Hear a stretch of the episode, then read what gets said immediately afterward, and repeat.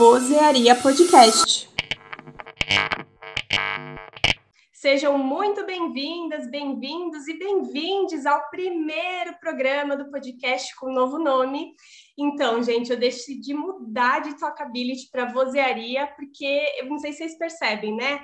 Uh, tive um problema de name, então eu falava talkability, ninguém entendia, quem falava talkability, enfim, era bagunçado porque é um nome estrangeiro, e aí eu falo um pouquinho melhor no próximo programa sobre naming, sobre tudo isso com vocês, e nesse primeiro episódio do Vozearia Podcast, uh, que fala sobre a mínima conversa viável dos comunicadores, eu trouxe aqui uma pessoa que vai nos dar uma aula sobre roteiro audiovisual. Eu sou a Karina Seles e quem eu trouxe aqui, ele é diretor, roteirista, professor PhD em roteiro audiovisual. Ele é professor do curso de roteiro audiovisual pela Slot Filmes. Eu vou falar com o Fernando Descalquim. Seja muito bem-vindo, Fê. É, muito obrigado, viu, Cá? Eu fico muito feliz de você ter me dado essa oportunidade. Eu estava só na expectativa quando um dia você ia olhar para mim e falar: vou chamar ele para fazer um podcast. Ai, Fê, ó, na realidade eu queria muito ser nomeada por um dos objetos que você faz a história do personagem. Eu quero ser uma taça, eu quero ser uma colher. Gente, sigam o Instagram do professor Fernando, eu vou colocar nas redes sociais do Vozearia também. É, e eu estou muito feliz desse encontro ter dado certo. Gente, estamos assim, desde quando assisti Round Six que minha cabeça explodiu. eu tô falando com o Fê, eu terminei de assistir, eu mandei mensagem para ele, eu falei, Fê, vamos fazer um, um podcast com isso, por favor. É, eu conheci o Fê na Universidade em Morumbi, né? nós somos colegas de trabalho, e mais uma vez, Fê, além de um grande amigo, assim, quero te agradecer aqui abertamente, porque você me ajudou muito. Parece que não, eu tenho certeza que você não tem noção de quanto você me ajudou a, a terminar minha dissertação. Gente, o Fernando, eu morrendo, passando mal na sala dos professores, montando aula, estudando, lendo e escrevendo a minha dissertação. Ele chegava lá na sala dos professores e falava, força, Karina! e foi muito importante para mim. Eu agradeço muito. Você sabe que eu sempre vou te agradecer por isso, Fê. Imagine, cara. Você sabe que eu, quando eu te vi, depois de algum tempo lá na sala dos professores, eu pensei, pensei comigo, falei, gente, fazia tanto tempo que eu não via alguém em CDF assim, então. Olha, tinha consegue... que acabar. Mas você conseguia fazer um milhão de coisas ao mesmo tempo. Eu mal conseguia passar minha nota no papel sem só fazendo isso e você lá passando nota no papel, dando nota em prova e fazendo sua, escrevendo sua dissertação. Falei, gente, eu preciso pegar um pouco dessa sabedoria, desse dom. Por isso que quando eu ficava um pouquinho lá do seu lado, era justamente para chupinhar por osmose isso, viu, cara? Era justamente isso. Ai, meu Deus, olha, confesso que eu sempre fui organizada, assim, mas eu absorvi muita coisa, né? Além das aulas, né, que já é muito puxado para nós professores, é, mas é muito bom também, né? A gente escolheu essa profissão. É, a dissertação, eu tinha que acabar, né? Porque eu precisava do título. Essa era a grande jogada, né? Eu precisava Sim. do título rápido, né? A conversa que eu tive com a coordenadora da época. Então, tipo, dois meses para acabar e eu estava realmente no finalzinho e deu tudo certo. Aí eu, a louca, depois fui me inscrever no processo de doutorado antes da, da banca de mestrado. Para que que eu fiz isso? Hoje em dia eu penso, eu falo, Jesus. Enfim. Mas você já está inscrita, né? Você, tá, você começou, você iniciou? O doutorado, o doutorado, não. Falei, não, vou dar uma pausa, vou fazer, acho que ano que vem. Não, senão não aguento. Agora com a escola, com a Expand, eu tenho sete cursos. Só, ah, então. só da Expand, então não dá. Enfim. Eu, eu fiz um pouco disso que você fez, só que eu fui um pouquinho mais louco, porque eu terminei meu mestrado em março de 2011 e comecei o doutorado em agosto de 2011. Então foram só três meses de descanso, três, né? Março, abril, maio, junho, julho, vá. Quatro uhum. meses de descanso antes de entrar é, no doutorado. Mas eu fiz, uh, cá, isso porque eu me conheço. Se eu tivesse deixado um pouquinho mais igual você, falar assim, ah, vou deixar para o ano que vem, provavelmente eu acho que assim eu ia postergar, postergar, postergar, enfim. Aí, como eu me conheço, eu falei, não, vamos aproveitar que já tenho a ideia na cabeça, vamos embora.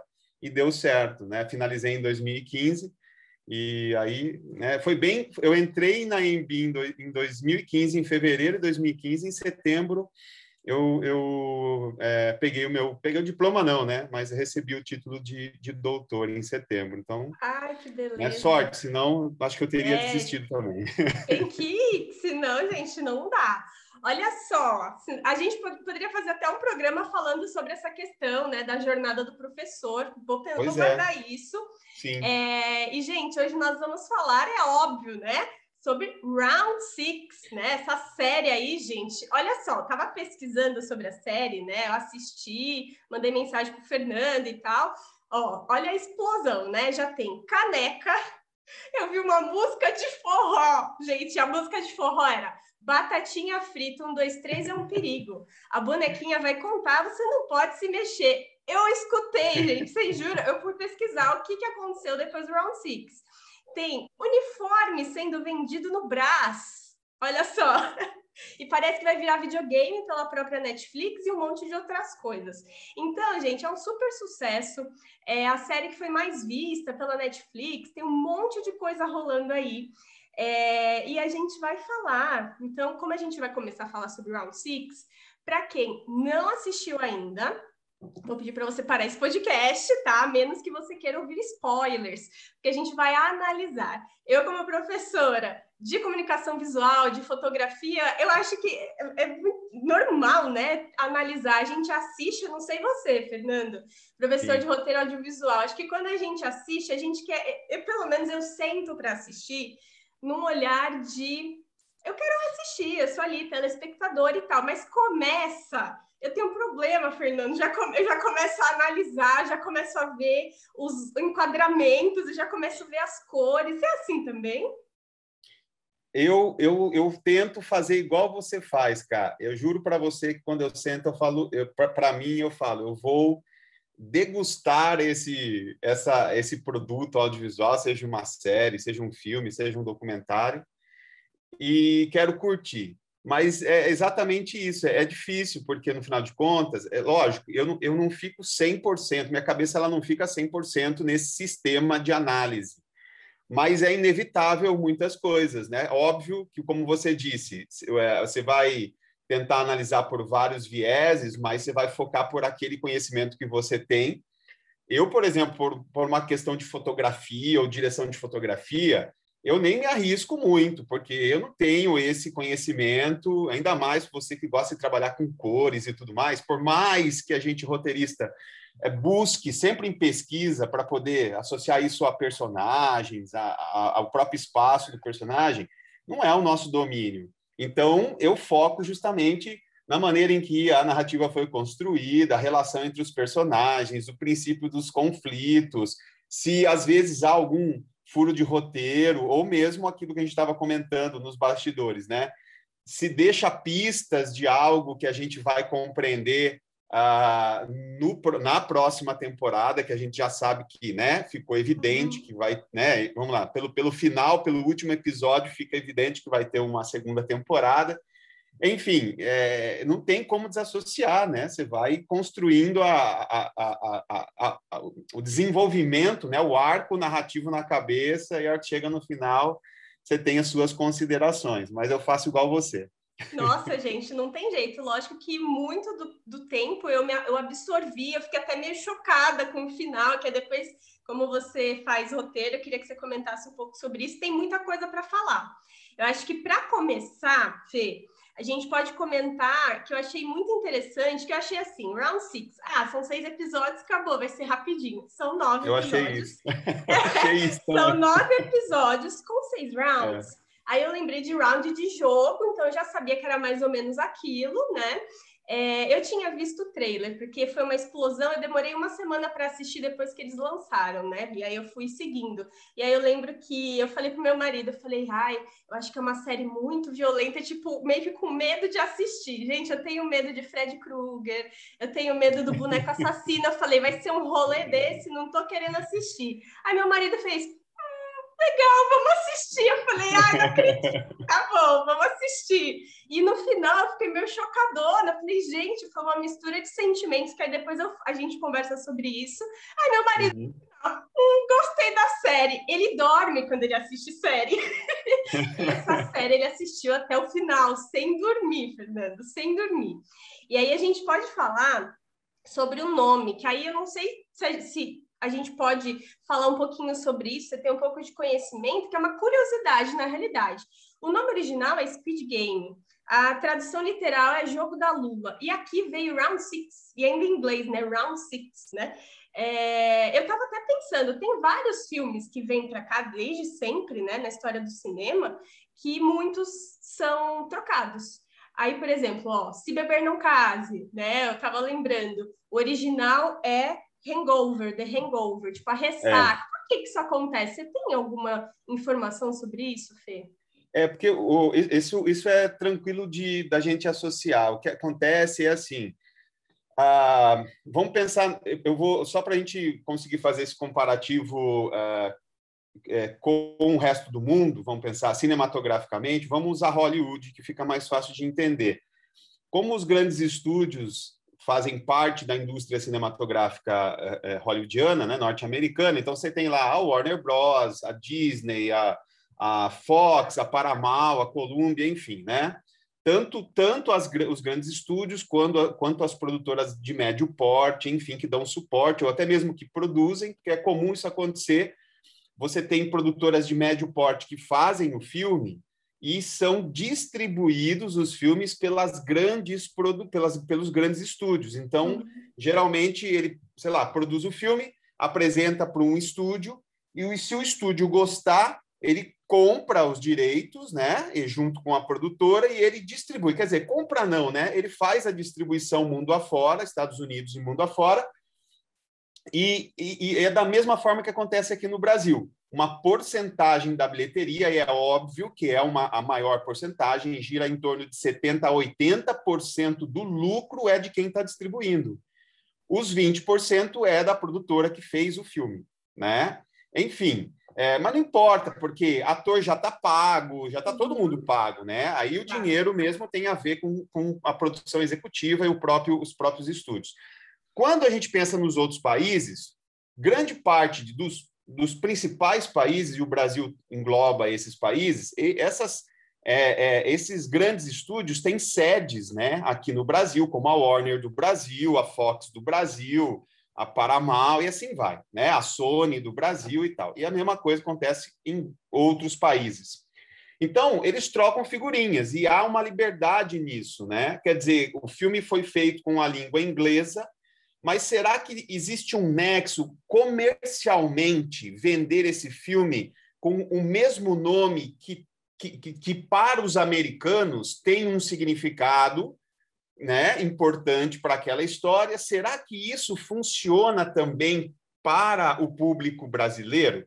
Então, quer dizer, é um chamariz? Isso vai atrair as pessoas mais? Então, por exemplo, tem, tem filmes que sofreram problemas por causa disso, e sei lá por qual motivo foi aprovado. Vou dar um exemplo daquele filme do M. Night Shyamalan, né, o Corpo Fechado, esse é o nome, né, o título que, vê, que o Brasil colocou, Corpo Fechado, parece até uma coisa meio espiritual, né, do tipo, é. o cara tá com um corpo Sim. fechado, né? É, Mas lá nos Estados Unidos...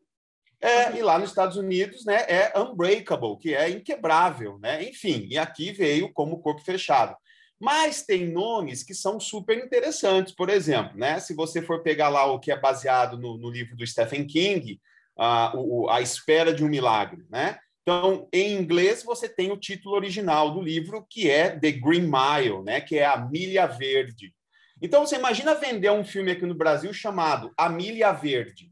Né? Se, tipo, brasileiro provavelmente vai falar, mas que merda é essa? Né? Ou o metro verde que seja, ou, sei lá, o quilômetro verde, não sei. Não, não ia funcionar. E aí existe, obviamente, um, um olhar específico para analisar o filme e falar: olha, eu acredito que o título brasileiro ficaria muito bom como A Espera de um Milagre, né? A Espera de um Milagre.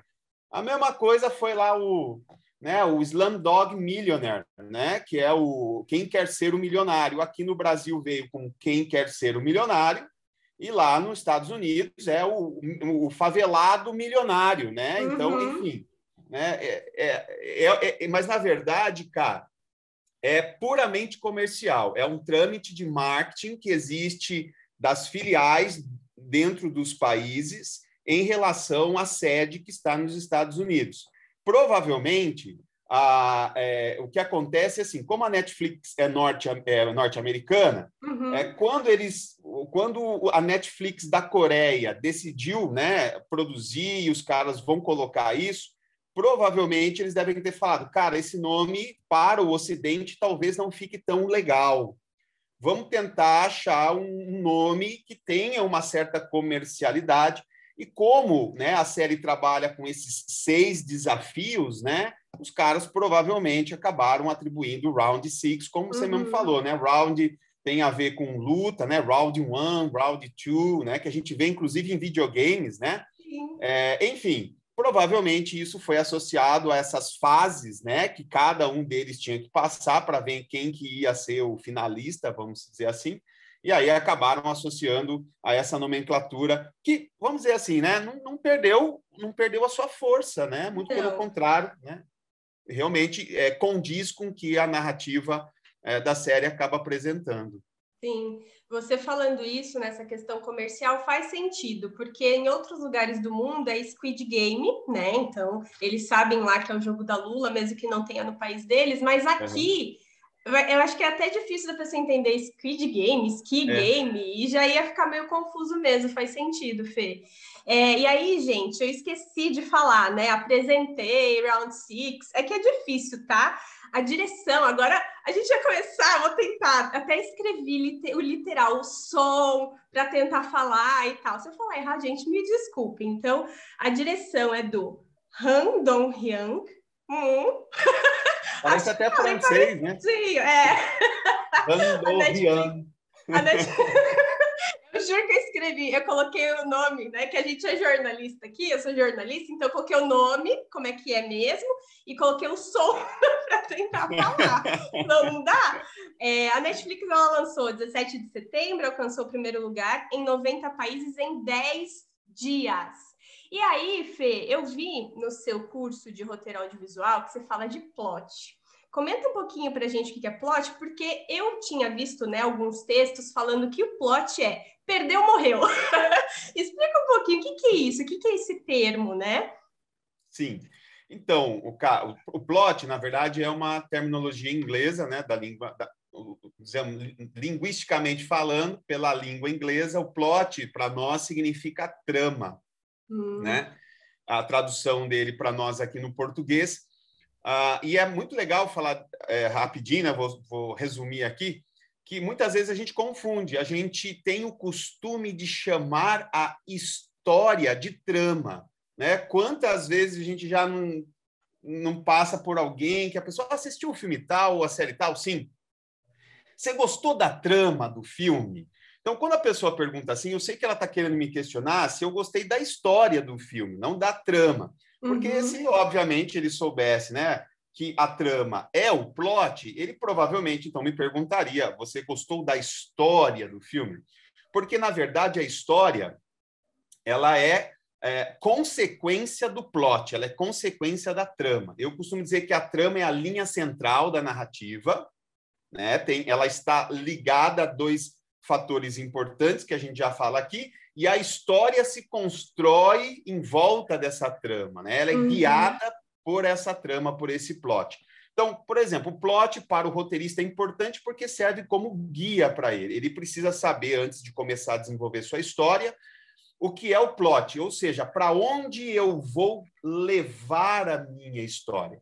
Se ele tem esse norte, e, por exemplo, ele tem um deadline para entregar a sua história, ou ele tem uma dimensão de duração da sua história, seja um curta, seja um longa, ou seja uma série, ele sabe como e, e, e, qual é a maneira e o quanto ele vai precisar desenvolver, né?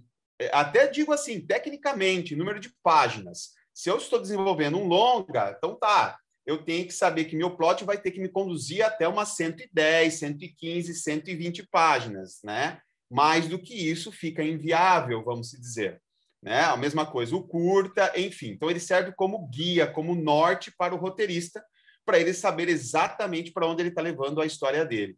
E dentro da narrativa, o plot ele é associado ao personagem principal. Quando eu falo personagem principal, a gente sabe que nós temos tanto séries quanto filmes que, é, né, pelo, pelo menos em filmes isso é mais comum. O personagem principal é um, né? Ou é ele ou é uhum. ela, ou é a heroína ou é o herói, né? O protagonista.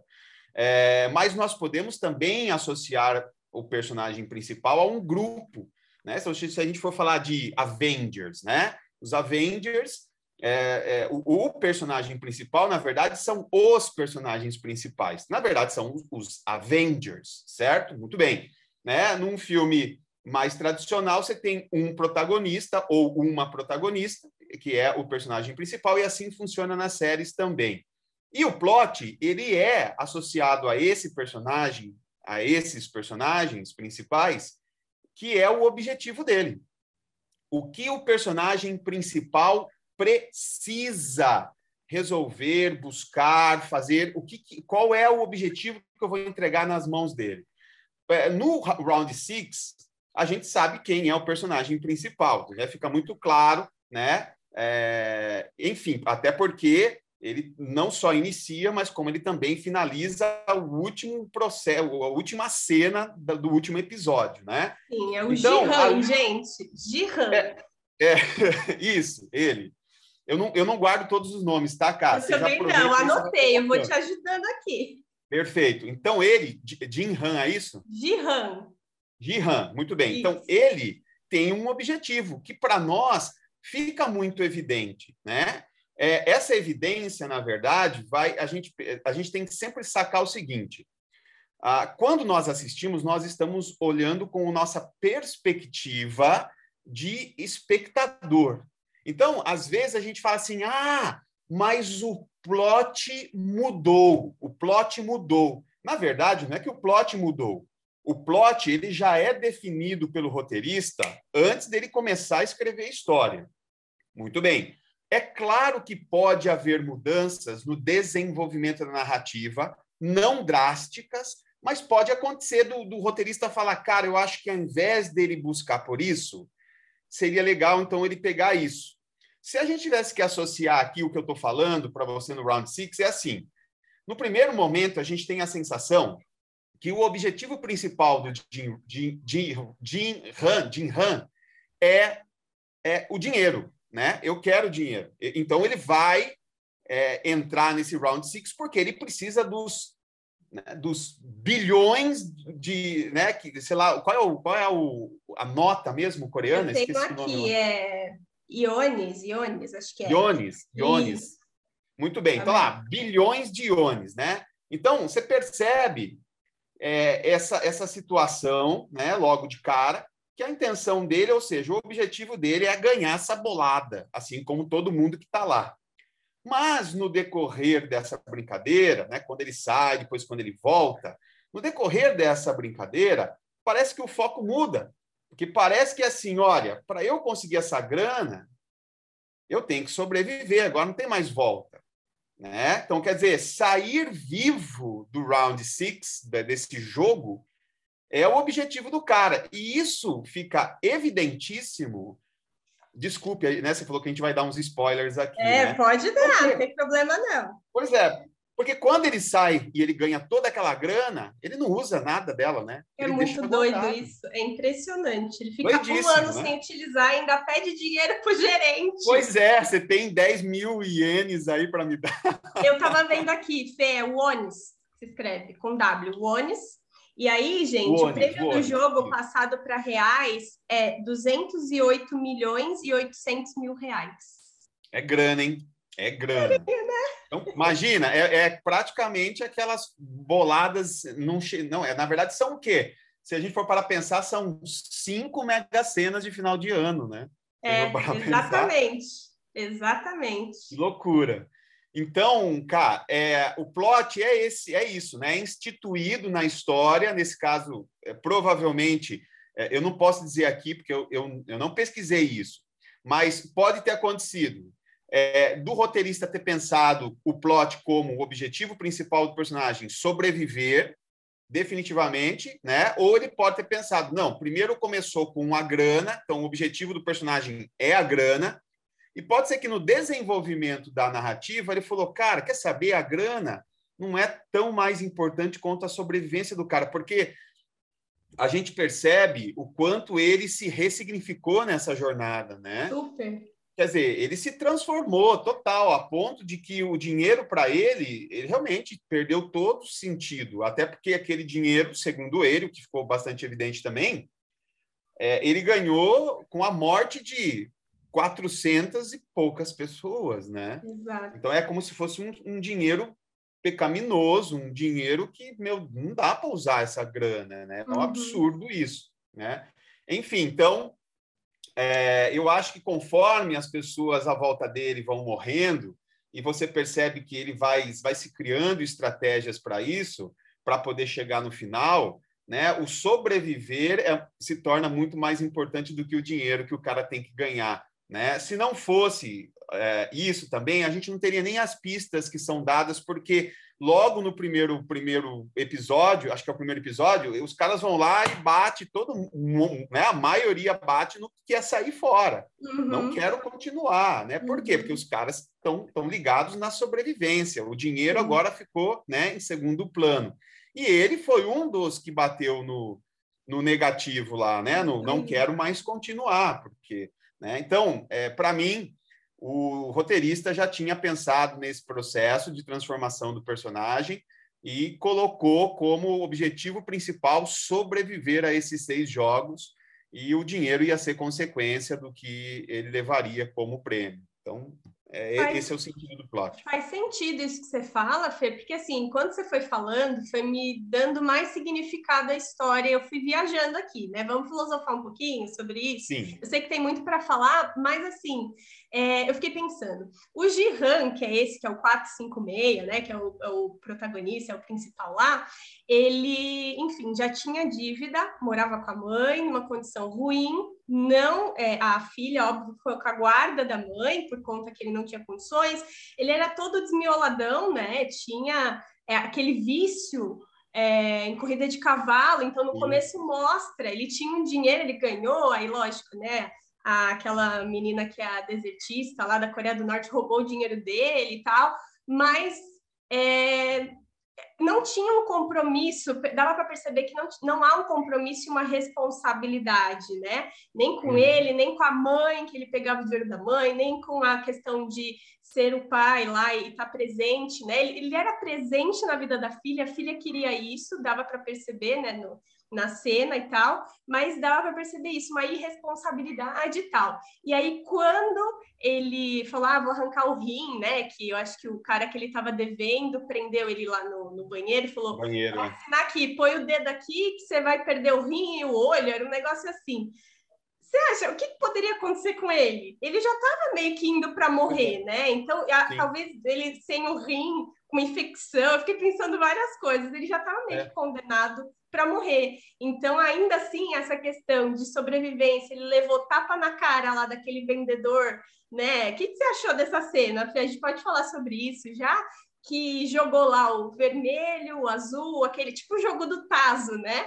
Eu é. lembrei muito da infância que eu fazia Também. Na escola guerra com os meninos para pegar o Tazo dos meninos. Eu era boa nisso, viu? e aí, tipo, o joguinho do Tazo e batia na cara. Ele deixou, né? Ele foi humilhado. É, e recebeu isso tipo, por conta da sobrevivência. Eu estava vendo, Fê, essa cena do tapa na cara, a cada é, tapa na cara, ele ganhava 458 reais. É cada tapa na cara, ele ganhou vários. Então, eu acho ganhou que vários. o rapaz deu dinheiro para ele e depois fez esse convite lá com aquele cartãozinho, né, com as formas e tudo mais. É, e aí já, eu acho que essa questão do plot que você falou da sobrevivência faz todo sentido, a questão da ganância, do dinheiro, de pagar as dívidas e tal, mas ainda assim uma irresponsabilidade de ter esse dinheiro para ter e gastar com, talvez no caso dele, corrida de cavalo, com com é, pagar as dívidas, né, que ele tinha. Enfim, é, que ele queria pagar a dívida, dar uma condição melhor para a mãe dele e tal.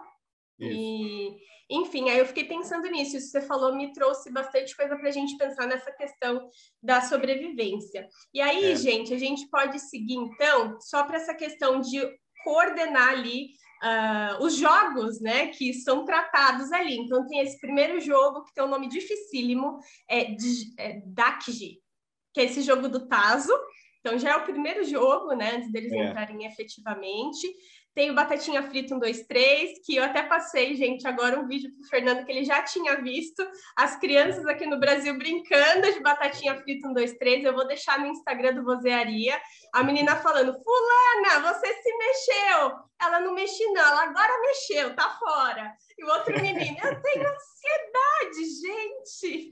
É engraçadíssimo, mas tipo, o menino tem ansiedade, gente, pelo amor de Deus. Eu, eu tenho muita ansiedade, Fê. Eu fiquei pensando, eu não sei se eu conseguir, conseguiria ficar quieta no, nesse primeiro jogo do Batatinha Frita 1, 2, 3 é terrível. Acho que no primeiro, assim, já, a gente já leva um choque, né, na primeira cena, porque já tem muito lá, corzinha, bonitinha, uma bonequinha, é, tudo coloridinho. Inclusive, o colorista está, para mim, no meu caso, de parabéns, porque tem uma questão super lúdica, uma iluminação feliz, e no caso, a história é uma tragédia, um crime, é um assassinato, né? Que alguns é. diretores é. trabalham muito bem isso, né?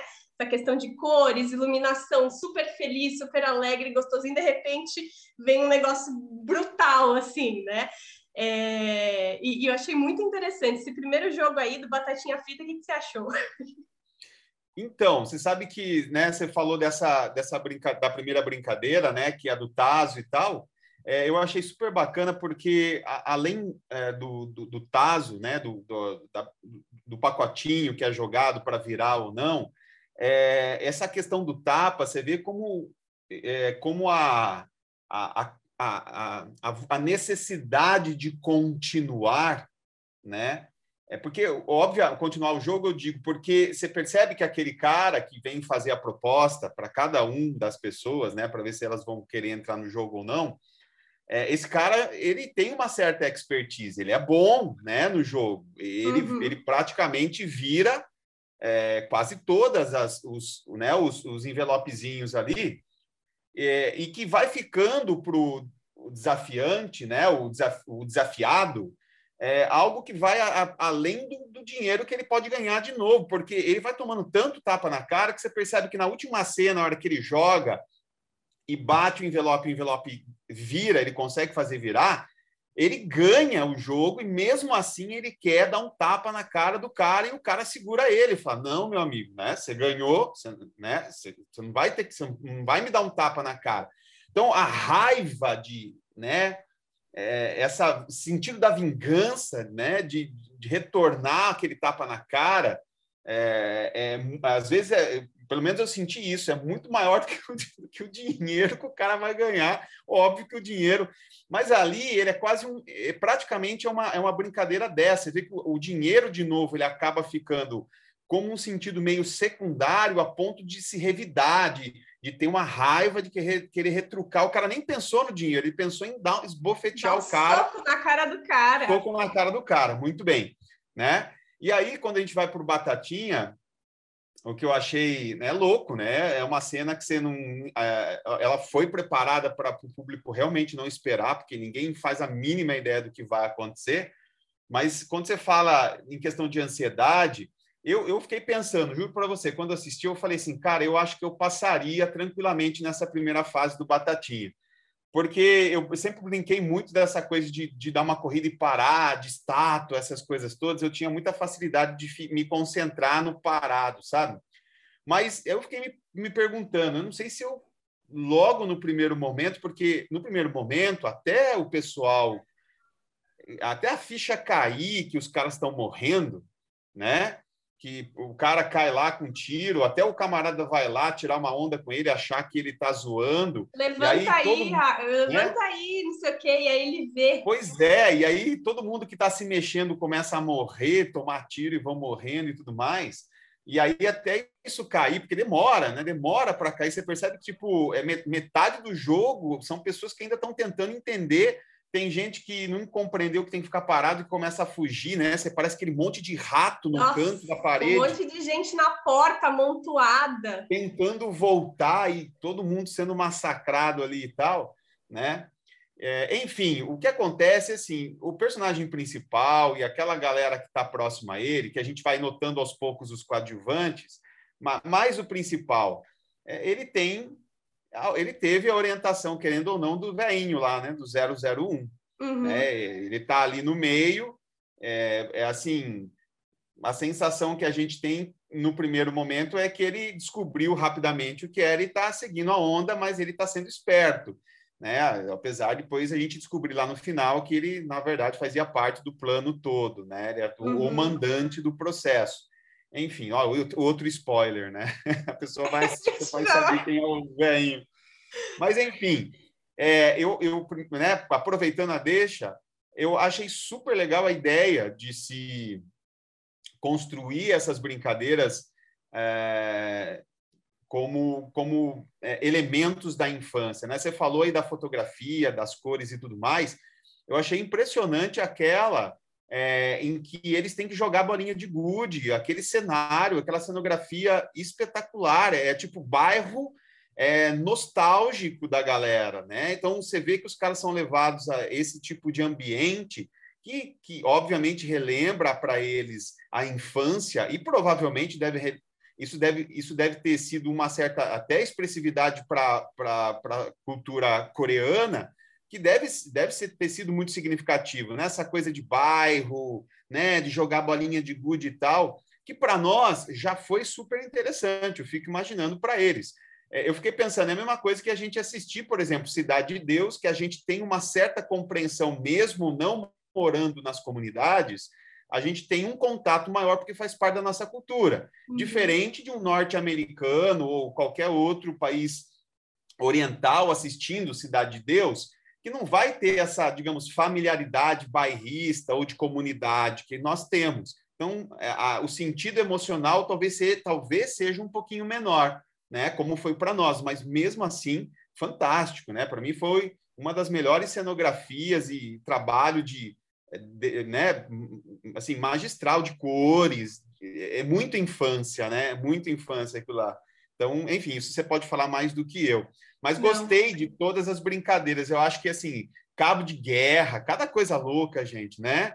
Sim, foi que você não acreditava. Assim, né? Eu acho que a ideia do roteirista é, né, foi tanto que a gente viu, né? A gente viu uma reportagem há pouco aí que o roteiro ficou não sei quantos anos parado, porque quem via o roteiro ou não gostava ou achava meio bobinho, ou aqueles que é, entendiam que tecnicamente era um roteiro muito difícil de se produzir, né, por todas as questões que a gente vê é, de produção no, na série, e que a, o tempo agora chegou, foi possível, e os caras colocaram isso é, como algo real, e você vê, né? Como você falou, primeiro lugar em tantos países do mundo em 10 dias de exibição no Netflix. Louco, Sim, louco, né? Exatamente. E eu achei muito interessante isso que você postou, porque eu não sabia dessa informação. Acho que foram 10 anos, né? Que ele ficou é. apresentando é. o roteiro e o pessoal não comprava. E é muito legal, assim, o que essa postagem que você compartilhou fala, né?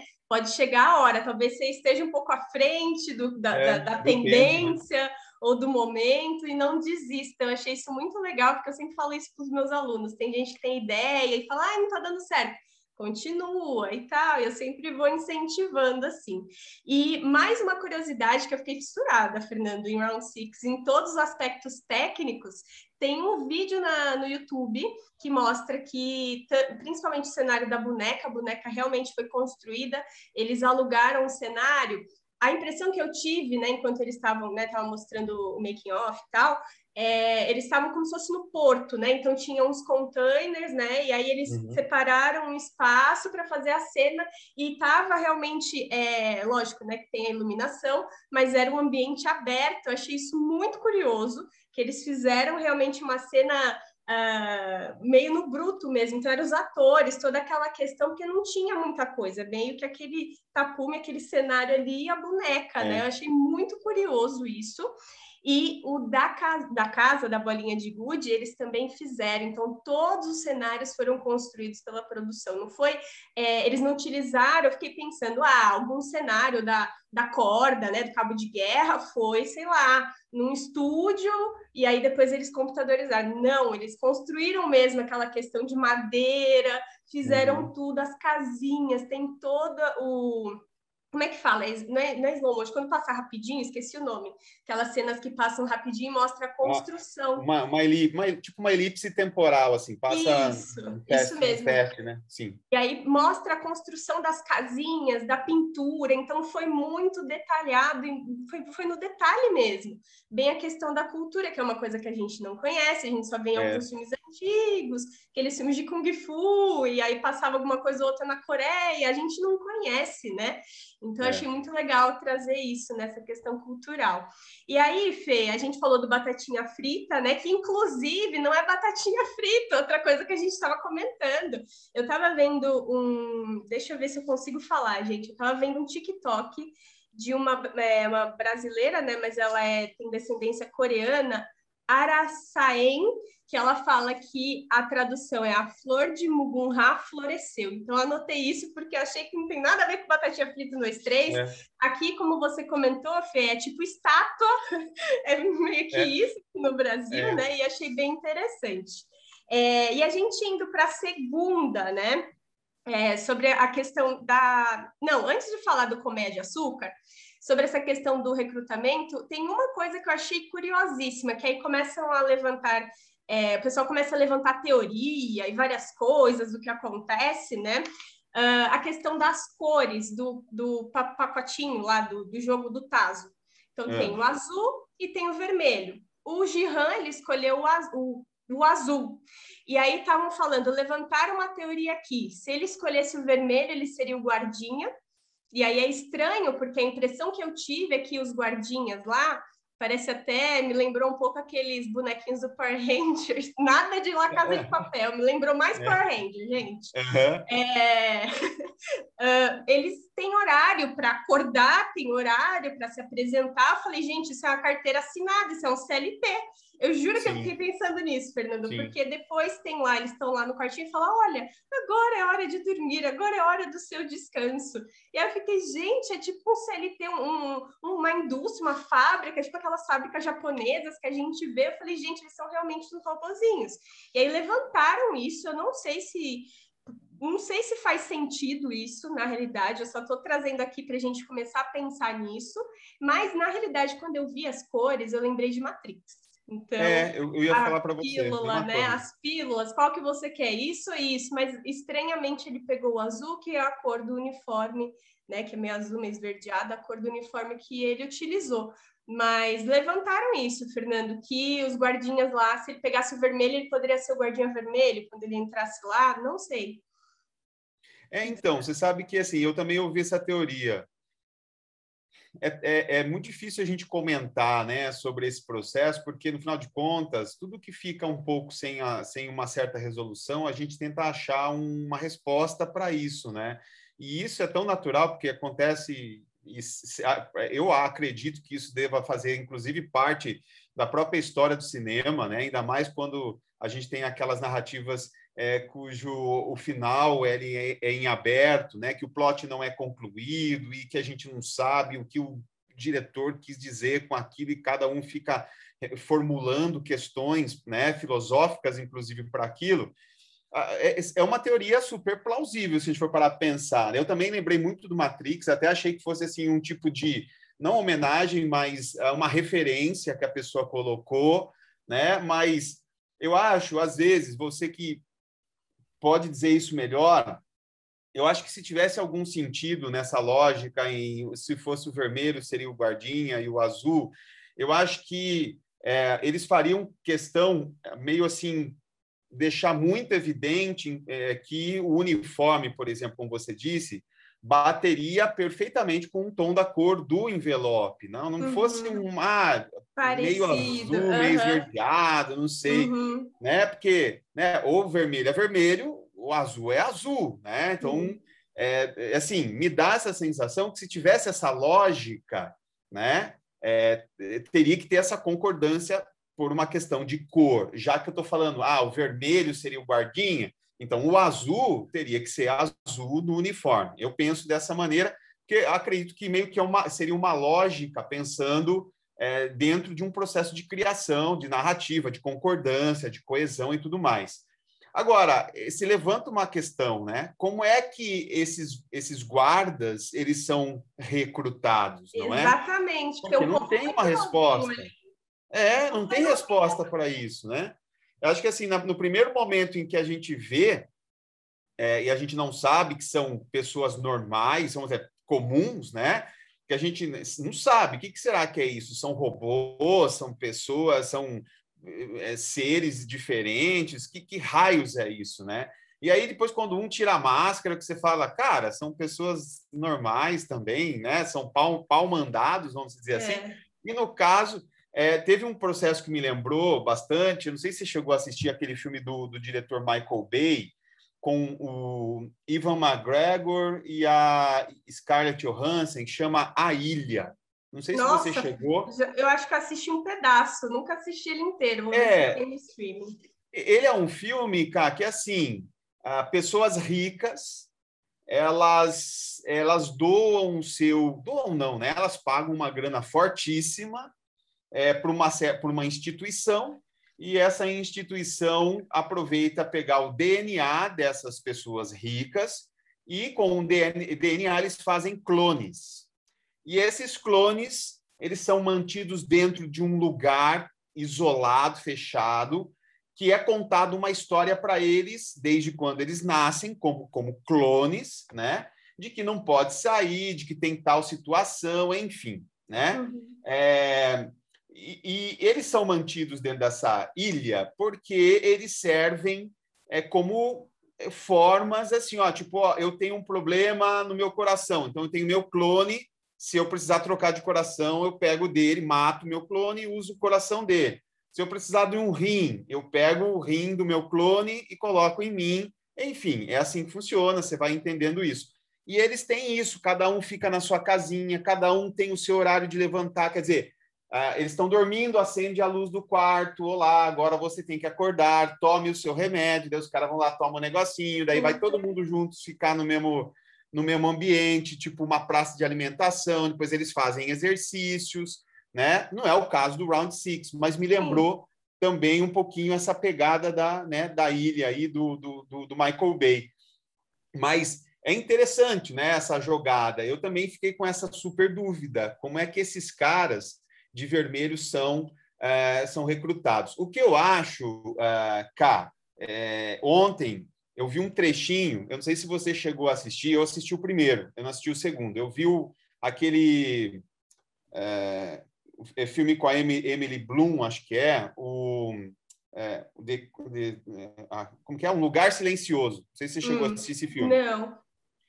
Tem, acho que deve ter no Netflix, se você puder depois futuramente assistir. Então, o que, que acontece? Vou, vou super resumir bem rapidinho. A história já começa com a família eles têm uma filha que é surda-muda, né? Então, eles já se comunicam com ela, todos, com linguagem dos sinais. Então, todos sabem se comunicar por sinais, né? Uhum. Muito bem.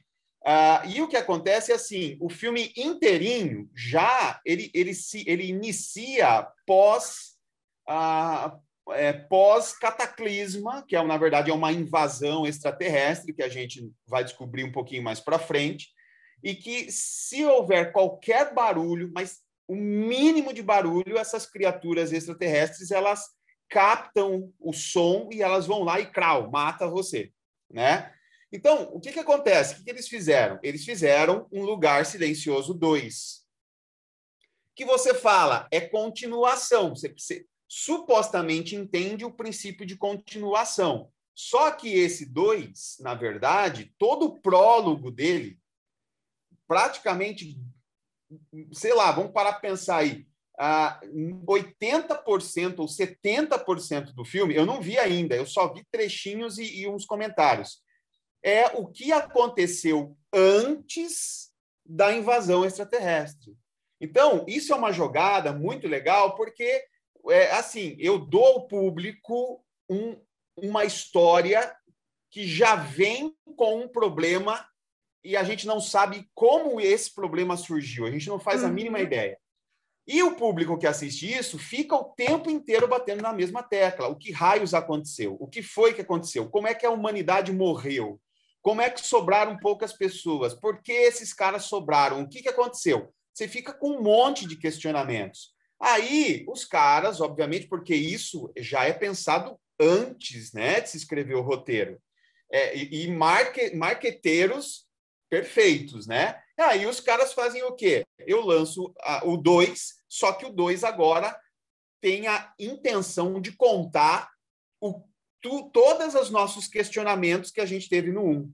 Então, me dá a sensação, eu, eu, pode ser que eu esteja falando a maior besteira do mundo, né? Se eles forem seguir essa regra, o que eu acho que pode acontecer, né? É, não tudo, mas algumas coisas. Na segunda temporada, eu acho que eles vão contar para nós algumas coisas as quais a gente não conseguiu compreender 100%, ou realmente foi de propósito essas lacunas, para a gente poder entender esse princípio né, anterior, né, como essa organização começou, qual foi o motivo disso existir. Provavelmente eles vão contar a história do 001, Sim. É, é, assim, é muito, assim, é, é, eu ia, eu tenho medo de te dizer, mas assim, se eu tiver que pensar como um roteirista de Hollywood, não coreano, mas como um roteirista de Hollywood, eu falaria, cara, é óbvio que isso vai acontecer. Eles vão fazer a segunda temporada contando várias coisas que não foram explicadas na primeira, porque a gente está cheio de dúvidas, né? Então me dá essa sensação, não sei, né? Estou arriscando aqui dar minha dica, mas pode ser que aconteça, pode ser que não, né? Quando surgir a segunda temporada, a gente vai fazer uma segunda live. A gente volta para fazer. Exatamente. Eu acho que nós, como professores, tem que levantar essas coisas, sabe? E, e, realmente dar essas. Pode ser isso, mas pode ser aquilo, a gente não tem realmente certeza. Fê, é. o que você me falou de tudo isso, e quando você vai falando, né, vai. É uma aula, né, gente? Aproveitem, porque é muito para a gente pensar pensei em várias coisas, de referências desse, desse filme A Ilha, né, que você falou, e Um Lugar uhum. Silencioso. Pensei no O Nevoeiro, pensei no do conto de Aya, né, que todo mundo tem que fazer aquilo, as meninas estão depois de é. que aconteceu lá e tal. Eu não sei o nome da. Não é conto de Aya, é, é baseado no livro Conto de Aya, né? Sim, Esqueci o nome da, da série lá que tem na, na Paramount. E essa questão do que aconteceu, de que vai e volta e a gente fica sabendo coisas antes e tal, me lembrou de Us, assim, né? Desse, desses exemplos que você levantou, porque sempre tem. E aí, não entendi, por que que tá assim agora, né? E aí uhum. a gente vai entender algo que foi pensado. Isso é muito genial, assim. Isso é a tal da narrativa não linear que você não. fala também? Não, não tem nada é, a ver. Não, não. É, a narrativa linear é, é, é, muito. É um processo bastante é, chatinho de explicar, que não daria para a gente comentar. Não, tudo verdade... bem, senão a gente faz outro. é que a, linha, a, é, a não linearidade cá, tem a ver com fragmentação do que nós chamamos de eixos narrativos. Então, uma narrativa, tanto, tanto uma série quanto um filme, por exemplo, ele, ele pode trabalhar com eixos distintos, né? O eixo, o eixo real, que é o que a história em si, o que está acontecendo nesse exato momento, o eixo temporal, que pode ser quando a gente trabalha flashbacks ou flash forwards, então a gente está uhum. ou indo para o futuro ou voltando para o passado, e o eixo psicológico, que é o que está dentro da cabeça do personagem, né? Então, quando a gente tem esses três eixos trabalhando ao mesmo tempo, só que de forma fragmentada, é, não é um, depois o outro, depois o outro. E, na verdade, a história é construída para que é, é, é, cada um desses eixos eles se entrelacem entre eles e, a, e é aquele momento que a gente fica perturbado porque você não sabe se é algo da cabeça do personagem, se é uma lembrança do personagem ou se é o que ele está vivendo agora, você entendeu? Hum, Nesse exato momento. Então, tá. é, é, é, bem mais complexo que isso. Nesse caso, é, tem ele na verdade é super linear o processo. A única coisa é como se a gente tivesse, por exemplo, na segunda temporada, né? Se isso de fato acontecer, é como se a gente estivesse tendo a, a oportunidade de saber a história que nós não soubemos anterior, se a gente for para, para pensar num sentido bem simplório, é igual Star Wars, né? A gente começou ah. no episódio 4, 5 e 6, e depois a gente foi assistir o 1, um, um, o 2 e o 3, né? Então, é, uma, é, é praticamente esse processo, quer dizer, eu só estou contando a história é, para que você saiba mais sobre como tudo começou e tal. Não chega nem a ser um flashback, né? Porque não é uma perspectiva do personagem lembrando de algo. Na verdade, é assim, eu vou contar nessa segunda temporada um pouco como aconteceu, como surgiu, quem foi quem. E aí, provavelmente, eles vão fazer um volta e um vem, né? Tipo, vou ficar falando lá como começou e volto para o presente, uhum. vou, volto para mostrar como começou e volto de novo para o presente. Enfim, é, talvez eles trabalhem com esse tipo de é, entrelaçamento da história, sabe? Provavelmente, ah. acho que vai ser desse jeito. Sim, é, faz sentido, porque várias coisas, né? A gente tem vários questionamentos. Um deles que eu achei muito curioso, né, que as pessoas estão falando também, são as formas que estão no cartãozinho, né, do convite, que é. é. uma bolinha, um triângulo e um quadrado. A minha referência era, gente, o joystick da Nintendo, tá óbvio, né? Só que não é. Só que não é. é. Na realidade, é o jogo da Lula, né? Tem os, os, o, as primeiras letras do jogo, que é O, J, M, e por conta, né, do, dos símbolos que eles usam lá, na realidade, a bolinha significa o O, o J, o triângulo, e o quadradinho M, que é o jogo da Lula, que é o Squid Game. Então, uhum. demorei para entender isso, mas quando você fala ah, videogame, aí meu joguinho, que eu aperto ali nos controles, né? E pois tal. é.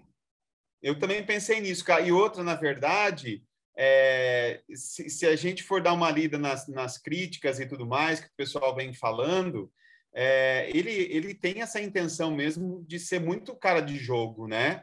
Tanto Sim. que você falou que vai virar videogame, eu também não sabia, mas tem muito cara de jogo, porque na verdade é um jogo, né? Tipo Olimpíadas do Faustão, só que é. né, muito, bem, muito mais elaborado. o cara vai lá, né? Fica rodando, cai na água, gente. Pois é, a ponte do, a ponte do rio que cai, sei lá, né? Era tão legal isso que eu assistia quando era criança, gente. A pessoa levava cada bordoada para cair na água. Não, a, a diferença.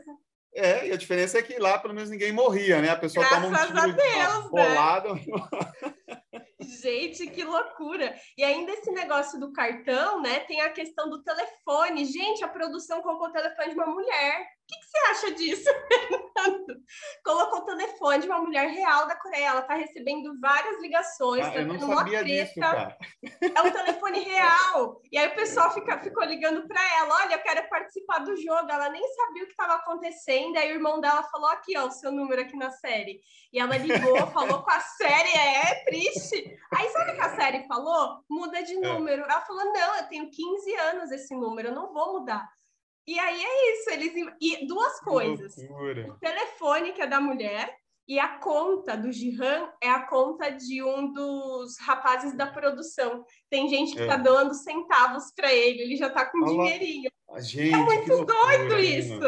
É, é muito, muito, doido. doido que loucura. Você vê como, você vê como a, a, a, a né, o, o produto acaba se tornando parte da, da do cotidiano da, da, cultura pop, né? Tipo, a, gente acaba fazendo esse tipo de, de coisas que a gente é igual novela, quando você é, o que, né? Tantas é, é, tantas vezes já a própria a, a, televisão anuncia ou até mesmo a gente vê os atores falando isso é, em, em programas de entrevista, né? Me lembro do Dan Stuba na, no programa é, da, da, da, como que é o nome lá, da Marília Gabriela, quando ele foi emprestado da Rede Globo para o SBT, que foi lá pedir encarecidamente para a galera parar de maltratar ele na rua, tacar pedra nele e tal, porque ele fazia o Marcos, né? Que tacava raquetada na, na mulher Amor, dele. Amor, que ele chegava assim, né? Eu lembro. Pois é, né? Então, você vê que coisa louca, né? Tem isso, isso é uma coisa... Eu até falo isso muito em aula, quando dou aula de documentário, que eu falo essa essa linha que é muito sutil para, para, para, né, para o espectador, para o telespectador, né? É, o espectador médio, né? Que não consegue discernir entre o princípio da realidade, muitas vezes da ficção, né? Entender que o ator é o ator, ele não é o personagem, né? Agora, disso de você falar, de é, ligar, eu lembrei que os americanos, eles têm, você sabe, né, que eles, praticamente todos os números que eles colocam é, nos telefones terminam com 555, né? Uhum. Então tem isso. E, e aí, isso é um número que não pode, eles não colocam esse, esse número, né? Qualquer é, é, início de número ou é, o final de número, é, lá nos Estados Unidos, com 555, é, não é número que é, que é dado para a linha das pessoas. Então, é, isso é, já é algo organizado entre Hollywood e a própria sistema de telefonia norte-americana, que é assim, olha, a gente vai colocar, vocês sabem que todo no, todos os nossos filmes, eles começam com um determinado número, depois 555, ou o contrário, se for isso. Então, esses números, né, com 555 diretos, eles não podem ser dispostos à população. Então, eles já, já estão é, meio que vacinados em relação a isso. Ninguém fica ligando para você lá, né, perguntando se você é o vampiro do crepúsculo. tudo organizadinho, né, Fê? É, muito bem. Interessante, ainda bem, né? E Loucura. aí, seguindo a sequência, né, só para a gente relembrar, tem o colmeia de açúcar, que o nome do biscoito é Dalgona Candy, que é a bolinha, hum. o triângulo, a estrelinha, o guarda-chuva. Guarda-chuva. Aí tem, eu acho que para mim, Fê, depois desse jogo, teve um massacre lá na... Teve que no dormitório, né? Impressionada. Como é que o velhinho subiu lá em cima? Foi. Levantou, assim, sabe a impressão que eu tive que eu assisti como realmente telespectador, absorvendo tudo, o velhinho me intrigava desde o começo. Ele estava rindo e ele era o único que não tinha dívida. Ele falava assim: Eu tô aqui porque eu tô doente, ter... eu sou doente terminal de câncer. Beleza, é. os outros tudo com dívida, eu não vi nenhuma outra pessoa doente. Aí me é. levantou já a suspeita ali, né? Não que eu suspeitasse que ele tivesse envolvido, mas não sei, tinha aquele ar de tem algo aí, né? Aí depois ele rindo, ele parava assim no jogo do Batatinha Frita, dando muita risada é, pessoas é. morrendo. Eu falei, meu, esse cara é louco, esse cara é doente. Que que é isso, meu? Tá vendo os outros morrendo, ele não fica chocado, não vai querer ajudar. Aí já fiquei, né? Eu tava muito olhando ele, assim, sabe?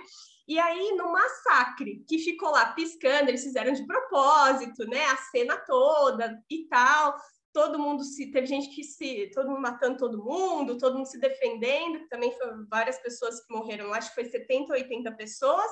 Do é. nada, um velhinho que não consegue andar, Fernando, tava lá em cima, começou a gritar e parou o jogo. Pois é. e aí tem outra, né? O velhinho subiu.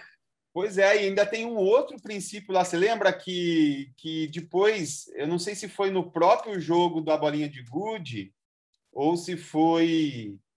É, acho que foi no próprio jogo da bolinha de gude que, que ele tá lá dando uma super de Alzheimer total e uhum. de repente ele fala pro cara, né, pro Diran, e você quer me enganar? Você acha que você é esperto porque você está me enganando, é, é, tentando me ludibriar? Ele estava ciente de tudo, ele estava é, só. Ele só estava que... colocando ali, esperando ver o que ia acontecer.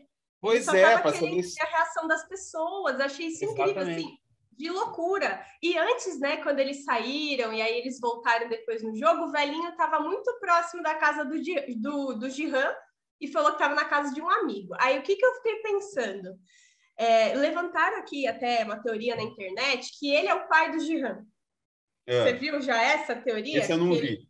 Ele é o pai do Jihan, porque o Jihan foi pegar uma garrafinha de leite, falou que tinha intolerância à lactose, ele falou que o filho dele também tinha, e ele batia muito no filho dele. Tinha, tem algumas semelhanças do filho do, do velhinho, né, do 001, com o Jihan, que é o 456. E aí levantaram isso aí. E por que, que ele estava lá perto? Né? É um velhinho, tipo, o cara é rico, porque ele está recrutando e tipo, vai por afinidade, falou, tenta voltar essa pessoa aí, aí ele chegou lá com. Como é que é o nome? Miojo. Eles comeram Sim. miojinho ali, todo quebradinho é. e tal. Ai, que gente, como assim, né? Eu achei muito curiosa essa parte aí, porque qual, tem um motivo, né, disso acontecer, disso ter acontecido. É, é, é, super, pode ser que super plausível nesse sentido, né? Eles criaram algum tipo de ligação e outra, você percebe que tem algo que é sempre muito dúbio do Diran com um senhor, porque não é só, ah, acredito eu, um sentido de pena ou de dó, né? Porque naquela brincadeira depois que foi da bolinha de gude que a gente viu, cada um tinha que escolher seu par, lembra? Uhum. E ele teve a oportunidade de, de escolher vários pares de RAM, né? Sim. Tanto que no final aquele cara chega para ele e fala, viu, vamos ficar juntos e tal. Aí você acha que ele vai ficar com o cara e no final de contas ele vai lá e estende a mão pro, pro velhinho, né? Para fazer dupla com ele, mesmo sabendo né, que o, o, o velhinho eh, poderia ser um, uma, um tiro no pé, né, ser um, um cara fraco e que fosse fazer com que ele perdesse. Que então, eu acho que, que, ele morresse, né? Então, eu acho que tem um sentido talvez maior de ligação mesmo com ele. Sabe aquela coisa mais afetiva que não é só o dó? Pode ser uhum. que seja uma teoria super plausível essa dele ter seu pai ou alguém de fato muito mais próximo, né? É, e você vê que no final ele faz questão de chamar o, o, o Dirham para ir lá ver ele, supostamente no, no momento da morte dele, né? Ali, quando ele vai morrer. É como uhum. se fosse assim: eu quero é, ver meu filho antes de morrer, a última entendeu? Vez, é, a última vez e tal. Não chamou que, que ele não chamou aquele cara lá da máscara preta? Esqueci o nome dele, é o. É, o, sei lá, o. O líder. O líder. O Spectroman lá, sei lá, enfim. o líder. Por que, que ele não chamou é. o líder que venceu há cinco anos? Que isso é uma outra história que eu achei esquisitíssima, Fernando. Como é que pode? O policial lá é, se deu conta que o irmão dele estava desaparecido há uma semana. O cara venceu há cinco anos. A, a gente percebe que o jogo é anual. É. Todo ano o cara some uma semana. E ele só foi dar conta agora, e aí ele foi é, estranho, né? atrás é. e descobre que ele tá lá. Eu achei muito estranha essa parte. Então, isso é, isso é furo de roteiro, né? Quer dizer, talvez é, não na leitura, na, na o, o, o, coordenador ou o próprio chefe de roteiro talvez não tenha é, se detalhado esse ponto para poder entender a incoerência nesse sentido, né? Porque como assim, né? O, achou um, ele, ele achou uma solução para levar o policial até lá, mas ele esqueceu de explicar esse processo, né? Que o cara está há cinco anos, como assim, né? Ou o irmão não, sei lá, né? Talvez para sanar esse furo, os caras vão explicar essa relação no, na segunda temporada, entendeu? Que ele já é. fazia isso, mas talvez o irmão não tivesse uma ligação com, com ele, a ponto de voltarem e aí ele, opa, cadê meu irmão, né? Agora está desaparecido, agora estou preocupado com ele, não sei, vai Sim. que, né? Que aí ele foi procurar se o irmão dele tinha morrido lá nos 464, é. 456 pessoas, né? E eu também fiquei pensando nisso, né? Quantas pessoas tem naquele, naquele espaço que, na realidade, eu percebi que é um, é um lugar, assim, eles recrutam, né? Não sei se é por conta do tamanho do país, que aqui no Brasil é gigantesco e tal, mas são lugares relativamente aspas, gente, pessoal que não está vendo aqui no YouTube, que está ouvindo no podcast com aspas, tá? Relativamente próximos e do nada, em um dia, somem 456 pessoas né? E aí a polícia não dá conta que todo ano somem 400 pessoas. Isso eu achei muito é. esquisito. Mas sei lá, nível de violência, como o diretor deu para perceber, né, que ele quis falar também muito fazer uma crítica ao capitalismo, à pobreza, alguma coisa assim. Não sei se isso na vida real, né, no, na representação real que a gente fala, vamos usar os termos técnicos assim, se isso a polícia conseguir entender que pessoas, 400 pessoas, estão desaparecidas ou alguém levantou, deu queixa, é muito esquisito, achei essa parte. É, também. é verdade, porque no final de contas, assim, não são, se a gente fosse tentar usar uma lógica, mesmo é, é, pincelando de uma forma muito superficial, fala assim, ah, são pessoas que são esquecidas pela sociedade, mas a gente percebe que pode até ter dois ou três ou dez ou sei lá, as 20 ali. Mas você, você percebe que os outros personagens, assim como o principal, é, enfim, é, aquele outro cara que é amigo do principal e que estava ah, né, é. super estudioso e a mãe acredita no cara. É, esse mesmo. Né? Então, quer dizer, não são pessoas quais, quaisquer, né? Quer dizer, essa galera, por algum motivo, é, você tem pessoas ali fora que podem sair depois para querer saber, olha, meu filho desapareceu, olha, não sei quem desapareceu, olha, não sei quem desapareceu. Enfim, né? Isso é verdade. Você vai dar conta de que, pô, tivemos 300 a, a, avisos de desaparecimento eh, durante uma semana, por exemplo, né? durante o recrutamento. Então, é, é, todo ano isso acontece. O que, que é abdução extraterrestre? Né? Os caras estão apagando.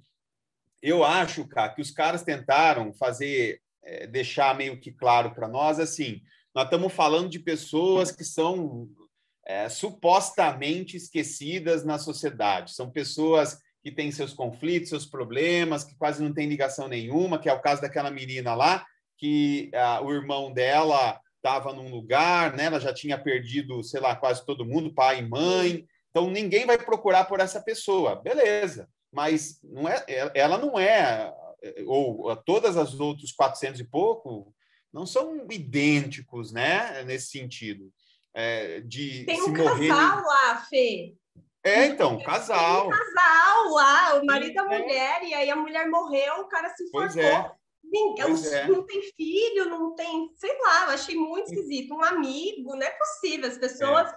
Trabalham, ou então não trabalham, que tem criminosos ali e tal, mas, gente, tem pessoas que conhecem aquelas pessoas e vão querer saber, não para a polícia, mas de alguma outra forma. Só o policial Sim. foi atrás somente do irmão dele. Como é que ele sabia que o irmão dele estava ali?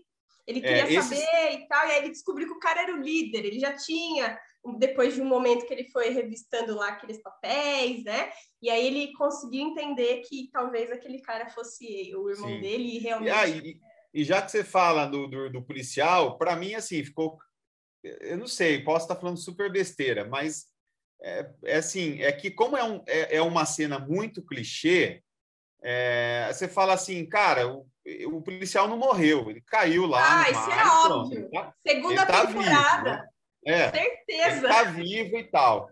É, e, e, isso é, é, é, é, um, pode ser até um problema se for para pensar dentro dessa linha que você está falando, porque assim, cara, né? Como, como, porque se ele sobrevive, ele é o único cara que tem interesse em saber onde que um relativo dele, né, uma pessoa próxima a ele, foi parar. E os outros 455 né, pessoas? Ninguém Exatamente. procura, esse cara assim, nunca foi atrás para ver pessoas dando né, relatos.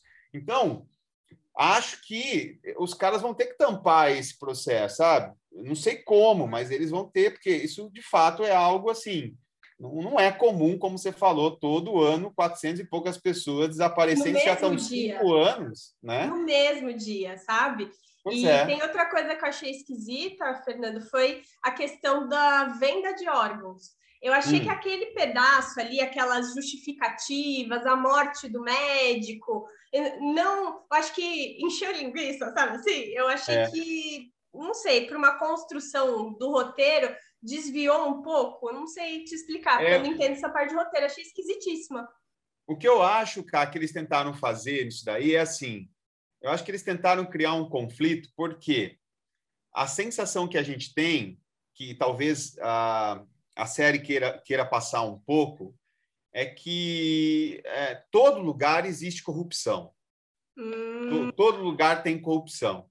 Eu acho que eles foram fracos, talvez, é, de tentar criar esse braço para tentar justificar isso, né? Porque é, o que, em primeiro lugar, a gente vai talvez descobrir qual, qual é o sentido dessa brincadeira, uhum. né? Porque vou te dizer, quando eu assisti o Round Six e foi indo, indo, indo, várias, como eu falei, né, vários filmes foram me vindo à cabeça. Uhum. Um deles que veio também, que não tem nada a ver, não sei se você assistiu, que é aquele terrorzão gore chamado O Albergue. Não sei Sim, se você já chegou a ver. Clássico. Muito bem. Então, me lembrou, sabe por quê? Porque você lembra da premissa? Era assim: é um monte de gente que tem dinheiro, principalmente médico, essa galera uhum. que tem uma pressão é, fortíssima na sociedade, porque ou são empresários ou gente de muita grana. Aí é capturado principalmente gente que vem de fora, né, do país dos caras ali, que são visitantes, uhum. levados para um lugar. E aí, nesse lugar, essa pessoa que pagou para poder se desestressar vai lá e mata o sujeito dentro daquela da, da cabine, do, do, desse albergue aí, né? Vamos dizer assim, do, desse, desse prédio louquíssimo aí de tortura e tal. É, me lembrou um pouco, né? Esse sentido aí de é, você, é, é esse, os VIPs, né? É, que pagam. É perguntar. Né? Pois é, me lembrou porque eles vão lá, eles, eles não são eles que vão matar, né? Mas eles vão lá para desfrutar porque eles estão pagando para isso. Eles praticamente a gente tem a sensação de que eles são os financiadores desse Sim. processo, né? Sim. E eles estão meio que fazendo um suposto, e ponha, né? Já que você falou aí, quem está ouvindo, eu estou fazendo aspas, aspas, aqui, né? 20 mil aspas, né? Uma, uma, uma suposta é, é, é uma benfeitoria para a sociedade, porque eu estou tirando todo esse monte de pessoas que não têm serventia nenhuma para a sociedade e estou matando. Você eu entendeu? achei assim. Eu achei assim, como se fosse uma leitura da, do sistema neoliberal, é. sabe assim? Eu falei, sim, gente, sim. Tá, tá aí, tá mostrando isso de uma outra forma, né? E sobre essa cena dos VIPs, sem querer te cortar, Fê, é, no meu aspecto visual, é a cena que tem é, a mais bela da, da série, porque assim, a, colo, a, a, enfim, colorimetria, né, essa questão lúdica e tal, mas essa cena, a forma que ela foi construída dos VIPs, que eles estão ali com a máscara, tem um aspecto de fantasia, né, e tem uma iluminação roxa, então, uhum. roxo com rosa, mostrando como se fosse um fetiche, aquela coisa de magia, sedução, que isso seduz os VIPs, né? É, é. Essa questão de ver outras pessoas sendo humilhadas e tal, e mortas, enfim, né? É, e a, na questão de iluminação, de, de, de cor, né? Da, da construção visual dessa cena, a meu ver, é a cena mais bela da, da desse, dessa primeira temporada, assim, ela é bem luxuosa, né? Ela tem que tratar essa questão e tal. É, bem, bem na questão de fetiche mesmo, por conta das é. máscaras e tal, bem uma questão até, é, obviamente, sexual até, né? E o Sim. sexo, morte, tudo junto ali, é muito interessante. É. E você vê que tem isso, né? Esse apelo sexual, até porque a gente, a, a gente vê isso em um dos dos VIPs, né, que se sente atraído pelo, pelo policial. policial. lá, né? E, mas eu concordo essa questão de luxúria e tudo mais. E a gente percebe pelo próprio espaço, né? Direção de arte espetacular, né? Muito bem montada ali, aquelas poltronas e tudo. E, e as máscaras douradas, né? Que aparecem, parecem ah, praticamente são máscaras de ouro, né? Que a galera usa para ninguém ver o rosto de ninguém a gente só consegue ver o rosto do cara mesmo lá que decidiu sair com um policial, né? Esse foi o único Sim. que a gente conseguiu ver. Mas essa, essa relação, né, é, de é, que você falou, de, que tem, né, com a sociedade, é, esse princípio talvez tenha, tenha sido a justificativa deles, né, de tentar é, colocar pessoas que não tenham muita utilidade dentro do, da lógica deles, né, que não tenham muita utilidade. Agora, uma coisa interessante também que eu fiquei na super dúvida, talvez, eu não sei, né, talvez é, isso seja mostrado também numa segunda, na segunda temporada, é como é que os caras, é, como é que os caras descobrem, não é? Como é que os caras têm informação de quem são as pessoas as quais é, são eh, são pessoas descartáveis na sociedade para colocar lá, porque isso também não é muito bem explicado, né? Você vê que é um monte de pessoas que têm dívidas, mas como que os caras, ou dívidas, ou como você mesmo falou, né? A maioria ali tem dívidas, tem problemas financeiros, tem situações ruins. Como é que o sistema descobre essas pessoas? Como, ele, como eles fazem para chegar até essas pessoas?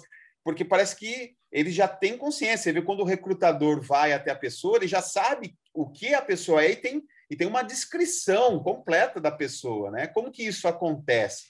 Então, talvez também precise de uma explicação aí para a gente poder entender que não é um machismo, né? Tipo, Sim. ou um jogo de espiões que o cara fica é, semanas observando a pessoa e depois vai lá e tenta recrutar ela, entendeu?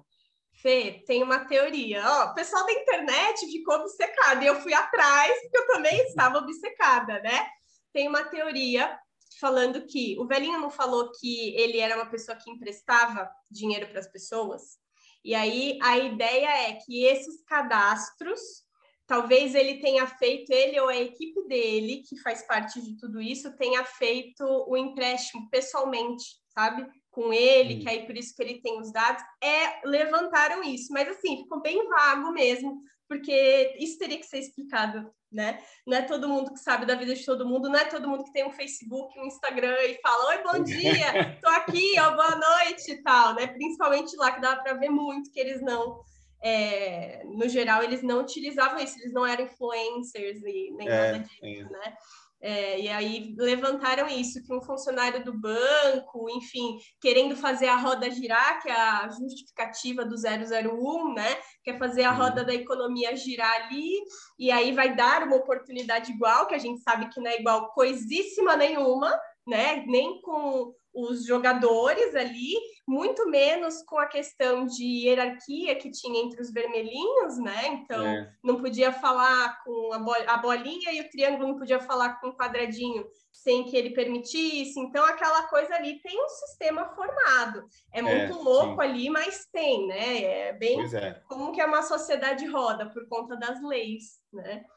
E, e, isso foi levantado, assim, não sei também, porque acho que a gente teria que pensar um pouco mais a fundo. Só isso do cara ter os cadastros, ele ter, sei lá, o velhinho ter sido do banco, que aí é o que você falou, segunda temporada tem que contar a história do Zé É, provavelmente vai explicar todos esses, esses elementos que, que realmente não, não foram explicados na primeira temporada. Provavelmente Exatamente. isso acontecer. Exatamente. Gente, eu não vou nem apontar, é, a internet entregou muito, né, a questão. Eu sei porque era o 001, eles deram várias dicas que ele era envolvido no negócio e a gente nem percebeu por conta da adrenalina, né?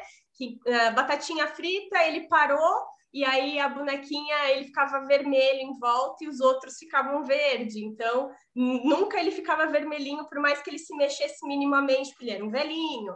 É... Uhum outras coisas. Eu achei do cabo de guerra que foi muita sorte, né? Ele queria, ah, se for para morrer, vamos fazer a, a teoria lá do que é, eu sei do cabo de guerra. Achei curiosíssimo, fui pesquisar. Tem umas outras estratégias que é, profissionais de cabo de guerra fazem nos Estados Unidos, mas é, faz sentido isso que ele sugeriu. É, e aí isso é, vai indo ao longo do tempo. Mas nesse caso do cabo de guerra também teve a estratégia do cara lá, né? Que decidiu do... jo jogar, fazer com que todo mundo fosse para frente para a galera cair, para depois ele puxar todo mundo para trás. Esse né? eu achei genial. Eu falei, é, gente, então... eu não ia fazer isso, mas nem ferrando. Eu sei lá o que ia fazer. E aí o pessoal na internet, né, nos Estados Unidos, eu vi uns vídeos no YouTube de lá, estavam falando que não tinha outras regras. Você podia fazer o que quisesse. O pessoal ficar puxando o cabo de guerra e se prender na lateral da estrutura de ferro. Todo mundo pensou várias coisas assim. Realmente, acho que eu ia ficar desesperada. Eu nunca ganhei um cabo de guerra, Fernanda. Eu tenho 50 quilos. Eu matava ali, ó, tinha outras pessoas e tal, mas, gente, era muito difícil ganhar um cabo de guerra. Eu era boa na queimada.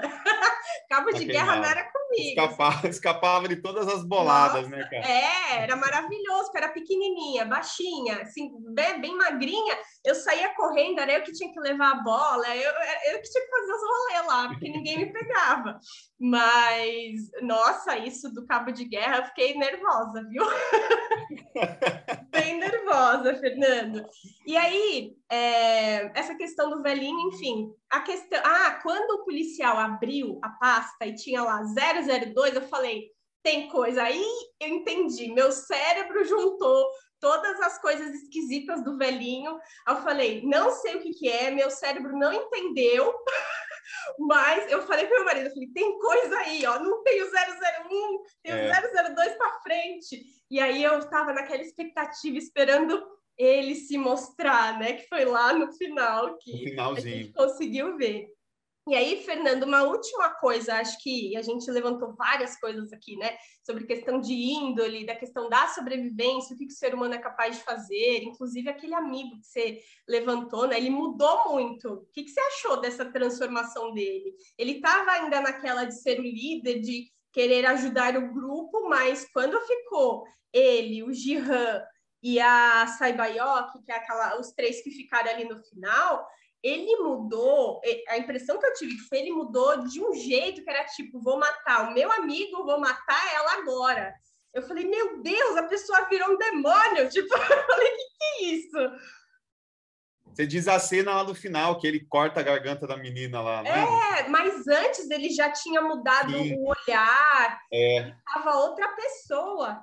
O que eu acho também, cara, é assim, me deu uma sensação, é péssimo quando isso acontece, porque é, é, é, assim, tudo bem, eu acho que foi menos pior do que foi o Anakin Skywalker se transformando em Darth Vader, né? Porque eu acho que, assim, quando a gente é, analisa, por exemplo, o Darth Vader do, dos, dos, episódios 4, 5 e 6, é, ele é um personagem muito bem estruturado, ele é um personagem denso, ele é um personagem que tem profundidade, ele tem to, todos os motivos do porquê ele está fazendo aquilo em Star Wars tem, tem um sentido e tem coisas que a gente não a gente supostamente descobriria com os episódios 1, 2 e 3. É, eu brinco com isso, né? Porque foi inclusive uma crítica, não, não é só uma crítica minha, mas quase que uma crítica a nível mundial, porque assim foram o, o, o, o roteiro foi muito falho nesse processo de transformação do mal do Anakin para o Darth Vader né? Assim, parece que foi a gente a gente brinca, né? A gente usa uma uma estratégia péssima chamada de Deus ex machina, que é a solução milagrosa para salvar um personagem ou, ou, ou um, um, uh, finalizar uma história, geralmente com, extre com extremas coincidências ou com situações milagrosas que acontecem de última hora que salvam o herói. Uhum. É, a sensação que a gente tem é que o roteirista não sabe como finalizar, então ele usa do Deus ex machina. A mesma coisa aconteceu é, com o Darth Vader. Quer dizer, é, é, em pouquíssimo tempo foi estabelecido que ele foi tomado pelo mal por algumas características e alguns momentos que o tornaram aquele sujeito que ele é. Foi tão vago, foi tão superficial que você fala, nossa, né, com todo respeito, que porcaria, que lástima foi isso, porque as pessoas queriam de fato entender como que esse cara ele realmente se rendeu ao lado negro, não por uma coisinha ou outra, porque, sabe, foi assim, muito nheca-nheca. Ah, nesse caso específico do amigo dele, aos pouquinhos, né? Eu concordo com você. Eu acho que assim, isso é mais uma questão de direção do que uma questão de roteiro. Uhum. Mas assim, aos pouquinhos, ele já ia dando as deixinhas dele de, de, de, de a usar, por exemplo, de estratégias para poder ferrar com o outro, vamos dizer assim. Eu Isso acho que ficou muito claro lá no nas bolinhas. ponte de vidros. Na também. ah, é, não, bolinhas. antes, verdade, nas bolinha de food. Ó que sacana, colocou pedra, matou o, como é que é o nome dele? Pois o... é, pois é. Ele tinha uma inteligência, né? Ele é um cara muito inteligente que usou da, da inteligência para poder enganar as pessoas o que eu acho que, assim, é, eu acho que o, o que poderia acontecer é que ele poderia, ao mesmo tempo que ele estava usando da inteligência dele como uma artimanha para vencer o outro, o diretor talvez é, já tivesse que começar a mostrar um pouquinho as, a, a, as, as garrinhas desse camarada num sentido mais instintivo, sabe? Porque uhum. eu concordo, de repente o cara tá com sangue no olho, o cara se transformou numa pessoa totalmente fora do normal, né? E, e, assim, e que não condiz com aquele processo desde o início da, da, da, brincadeira, né? Da construção da história. Então, é assim, eu acho que é mais uma é mais uma correção na direção que deu essa sensação de mudança muito drástica, né? Porque de fato você tem um cara que está usando da inteligência para poder vencer, mas depois você tem o cara oposto. Você tem um cara que está usando do instinto para poder vencer, não mais da inteligência, a ponto de empurrar, a ponto de, né, é, é, de cortar a garganta da pessoa. Você fala, oxe, né? Que né? loucura, né? nada e a ver. mas... Isso que você falou, Fernando, é, eu achei muito brusco essa questão da construção disso que você falou, da direção, da questão desse personagem. Por quê? Ele era como se fosse mentor ali, então ele não era exatamente. Vai, ele era o líder, o braço direito do, do Jihan, então ele era o mentor ali, né? Tipo, como é que é o nome do X-Men? O professor lá. Ah, Era tipo é, isso. Xavier. É, o Xavier. O professor Xavier ali, tô ali no mental, tentando ver, e aí a gente vai fazer assim. Beleza. Aí depois ele vira essa outra pessoa, porque é a, é a, a vida dele, ele não quer morrer e tal. Achei muito tradicional oriental, que aí entra muito na história. Eu lembrei, é, enfim, alguns diretores de lá, que aí o final, que ele falou assim: os dois, se a gente decidir que a gente vai embora, a gente vai embora. O cara tava tão acabado, ou, enfim, é, enfim, ele estava se sentindo culpado porque ele fez as coisas ruins ali atrás. Eu fiquei pensando qual foi a loucura que deu que o, o ele ainda estava assim, sou do bem e tal, vem aqui, vamos acabar ou o cansaço, que aí ele foi um. Eu, eu, percebi, eu senti muito. Sabe os filmes japoneses, bem antigos, que uh, tinha o casal, é tipo Romeu e Julieta, aí no final o cara pega a katana e tá, é, e, se mata. Harikiri. harikiri. Ah, é, ah, é, é, isso. Aí eu pensei exatamente nisso. Aí ele foi é. no pescoço. Eu falei, como é que é a construção a psicológica? Eu teria que trazer alguém dessa área, porque eu fiquei muito chocada. Eu falei, não acredito. Quando ele fez isso, eu fiquei, meu Deus do céu. É tudo é. bem, é para continuidade do roteiro, para ir para o final, ganhou e tal, e aí acontece o pós-jogo, mas não fez muito sentido para mim. É, eu acho que, eu acho que, nossa, a gente pensou muito parecido, cara. Esse tiro que ele dá é, é, é, é, foi um tiro, né? É um tiro que ele dá? Não, é ele facada? enfia a faca isso, no isso, pescoço. É, verdade. Eu aqui com um tiro. Essa, essa facada que ele dá, é, para mim também tem muito desse tradicionalismo oriental, que especificamente é japonês, né? mas, tem, mas é oriental de toda forma. E, e, eu acho que isso é acho não, né? A gente sabe que esse harikiri, vamos dizer, ele é dado pelo fato da desonra, né? Geralmente eles tinham que se matar por, por algum motivo de desonra, seja ele qual for.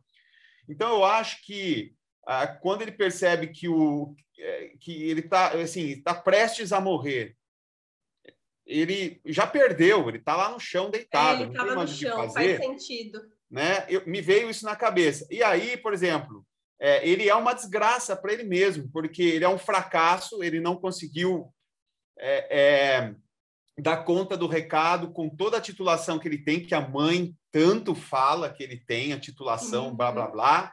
E aí ele pensa o seguinte, cara, eu tô lá para matar o cara. E de repente o Dihan fala, não vou matar, se, se nós dois escolhermos sair, a maioria vence, nós dois vamos embora. Então, acho que isso juntou, sabe? E a desonra do cara ali de né, ter sido um fracassado e ter, e ter perdido, porque, assim, tipo, para ele o pior, acho que foi ter perdido. Ele não acredita, é, é, é, porque ele deixa, às vezes, muito claro isso, né? Ele não acredita que, como pode um cara tão inteligente perder para um cara sem, burro, né? Vamos lá, burro uhum. entre aspas, mas isso é o que, ele faz acha. o arquétipo do burrão mesmo. É, exatamente. E aí, é do tipo, cara, prefiro morrer aqui do, ter, do que ter que sair e conviver com isso.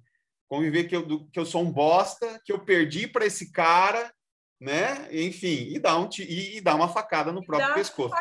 Ele se é. mata. Eu fiquei pensando no, no estilo daqui, tipo, que ela fala que o cara se formou na melhor universidade, tipo, o cara é formado na USP, né? É. Aí eu fiquei pensando nisso, a referência que eu tinha, né? O cara na USP e tal, aí ai, tá lá no chão. Eu falei, gente, é. como a pessoa faz isso? E é pois isso, é. Fê. E aí tem uma outra coisa, última, eu juro que eu paro de falar. Gente, inclusive me perdoem, quando eu me empolgo, minha voz começa a ficar fininha, fininha, fininha. Eu odeio a minha voz fininha quando eu fico empolgada. Me perdoe, preciso fazer uma fono. Júlia Grassi, que fala, professora de oratória, me ajuda, que eu sou péssima nisso, tá? Meus alunos que aguentem quando eu fico empolgada. E aí, Fê, última coisa. Eu achei uma, uma comédia, um humor negro, um não sei o que você diria em relação a isso, é uma coisa muito esquisita, assim, um humor bem humor negro mesmo quando ele estava super triste. O olhar do ator achei muito interessante porque no, depois que ele saiu do jogo, tá todo barbudão, e aí ele decidiu se arrumar, o olhar dele mudou. Saiu aquele olhar meio que amendoado, aquele olhar da é. pessoa boa. Dali para frente ficou um olhar de uma outra pessoa, tipo, ele Sim. conseguiu manter isso até o final, né, depois que acabou o jogo, e do nada tá lá no salão o cara tá tão triste, tão passado, tão destruído por dentro, a mãe já tinha morrido depois que ele voltou do jogo, aquelas coisas todas, um ano se passou, ele vai e me escolhe aquele cabelo de Ronald McDonald. O que, que é aquilo, Fernanda? Eu fiquei tentando analisar na teoria das cores, para mim não fez sentido nenhum. Eu fiquei tentando assim, a justificativa é, mais uma vez, mesmo fora, tem aquela questão do, do, da criança, do, do feliz, só que a pessoa tá morta por dentro. Eu fiquei tentando é, entender melhor como que o diretor conseguiu usar essa, esse, essas polaridades, sabe? O cara tava destruído, dava para ver e tudo tava mostrando isso, e o cara vai e me pinta o cabelo com aquele vermelho. Não, e é verdade, inclusive ele recebe até um cardápio de cabelos que ele pode escolher e ele escolhe aquele lá, né? Aí do nada é... ele olha pro lado, o cara aquele ali, o cara tava é. super depressivo, desmotivado, ele nem sabia o que ele tava fazendo. Eu fiquei muito tipo, gente, destruiu, porque você queria estar tá envolvida. Eu, eu me senti mal, porque eu queria estar tá envolvida na tristeza do cara, me deixa ficar triste junto com o cara, mas eu olhava o cabelo, aquilo quebrava, e aí ficou assim. Eu fiquei, não acredito, ah, tô triste, não acredito, ah, tô é. triste. tipo, eu não sabia o que fazer como pessoa que estava assistindo, sabe? O que, Nossa, que você achou? Eu achei esquisito, achei que o final ficou atropelado, estranho. É, tipo, eu, eu acho que. Logo eu acho que, não, assim, de verdade, eu, eu tive um sentimento de que eles estavam meio que fazendo uma prolongação meio sem, sem sentido. É, não sei, sabe? Para mim, acho que podia ter podia ter terminado ali no velhinho morrendo, enfim, né? É, mas eles vão alongar esse processo. Também achei uma coisa assim do tipo, vamos tentar criar alguns ganchos é, ou no caso um super gancho para poder é, conduzir o público para a próxima temporada, mas não sei, me deu uma sensação de uma narrativa extra, desnecessária nessa, né, né não, não no cabelo em si, enfim, né? Estou dizendo daquele ponto do senhorzinho para frente, até ele ir ao aeroporto, depois decide voltar, né? Porque ele vai até o é. aeroporto, ele vai, mas de repente ele decide voltar e aí termina. É, eu acho que o cabelo, não sei. Eu também, eu não tenho uma explicação para isso. Nem sei se você achou alguma também teoria não, dessa. Eu não sei se eles têm. eu não é, sei não se sei. eles têm. Não é possível. E eu acho que é, eu, talvez ele, não sei, me dá uma sensação de, é, de tentar quebrar aquilo, sabe, a busca do, do, é, do, do personagem de tentar fugir ou pelo menos aparentemente não lembrar mais quem é aquele cara que que ele foi há um ano atrás no jogo, sabe? Sim, Me dá sim. a sensação que ele optou por fazer essa mudança drástica para ele não ter mais que ver nele aquela pessoa que ganhou um dinheiro à custa de 400 e poucas pessoas que morreram. Sabe quando a pessoa olha para o espelho e, uhum. e, e, não quer mais não se vê, ver. É, não vê no reflexo aquele sujeito. Talvez Tá. Uma tentativa de, de, de, de, de se fazer diferente para não ter que ficar lembrando de tudo aquilo o tempo inteiro, sabe? Por isso que me dá a sensação dele ter escolhido essa coisa tão, tão louca, tão distoante Nossa, do que ele 80, é. Né? Parecia que era os anos 80, queria ser um, sei lá, pop, um, sei lá, é. eu achei, meu Deus, o que, que ele está fazendo? Nossa, a hora que ele colocou aquele cabelo, eu falei, bom, agora o cara vai cantar um K-pop, né? É, pensei a mesma coisa. E aí teve uma outra coisa também, é, que, enfim, que eu achei estranho, que ele não foi visitar a filha. Isso vai ter que ser mostrado na segunda ah, temporada.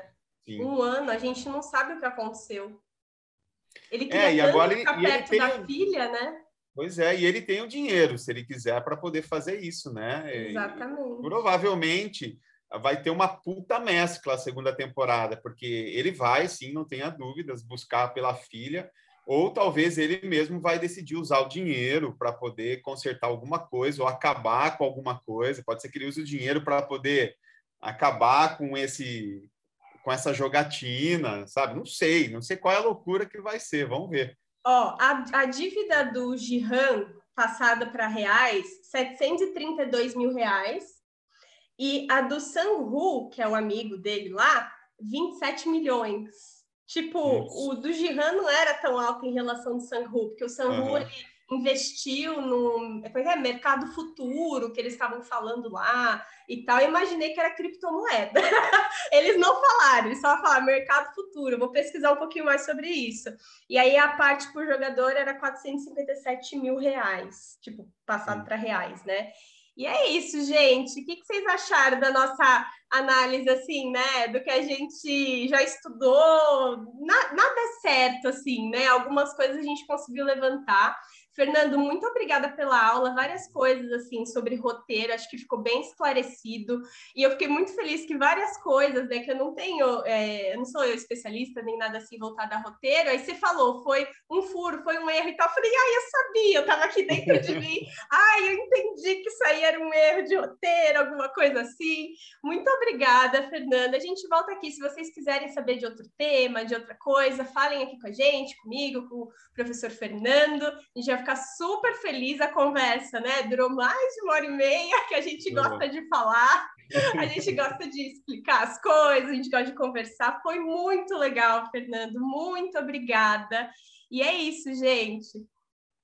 Obrigado, viu, Caio? Eu agradeço ao, ao convite. Foi uma hora e meia aí que passou e a gente provavelmente iria até mais se pudesse, porque o papo está realmente muito bom. Eu agradeço o seu convite, muito obrigado. Espero que tenham outras vezes que a gente possa entrar aqui para conversar sobre séries e filmes que a gente possa também trazer algum tipo de parecer, né, ou levantar algumas questões filosóficas, como a gente mesmo colocou aqui hoje no Round Six, né, e que né, você não esqueça de mim, estou por aqui sempre. Ah, pode deixar, meu amigo, a gente não esquece, amigos, a gente não esquece não, tamo junto aqui, e gente, Obrigado. vocês gostaram? É, siga a, a Vozearia Podcast, né, nos agregadores, no Spotify, no Deezer, enfim, tem outros também. Uh, tem o Instagram, que é o Vozearia Podcast. Eu espero você no próximo episódio. Beijos!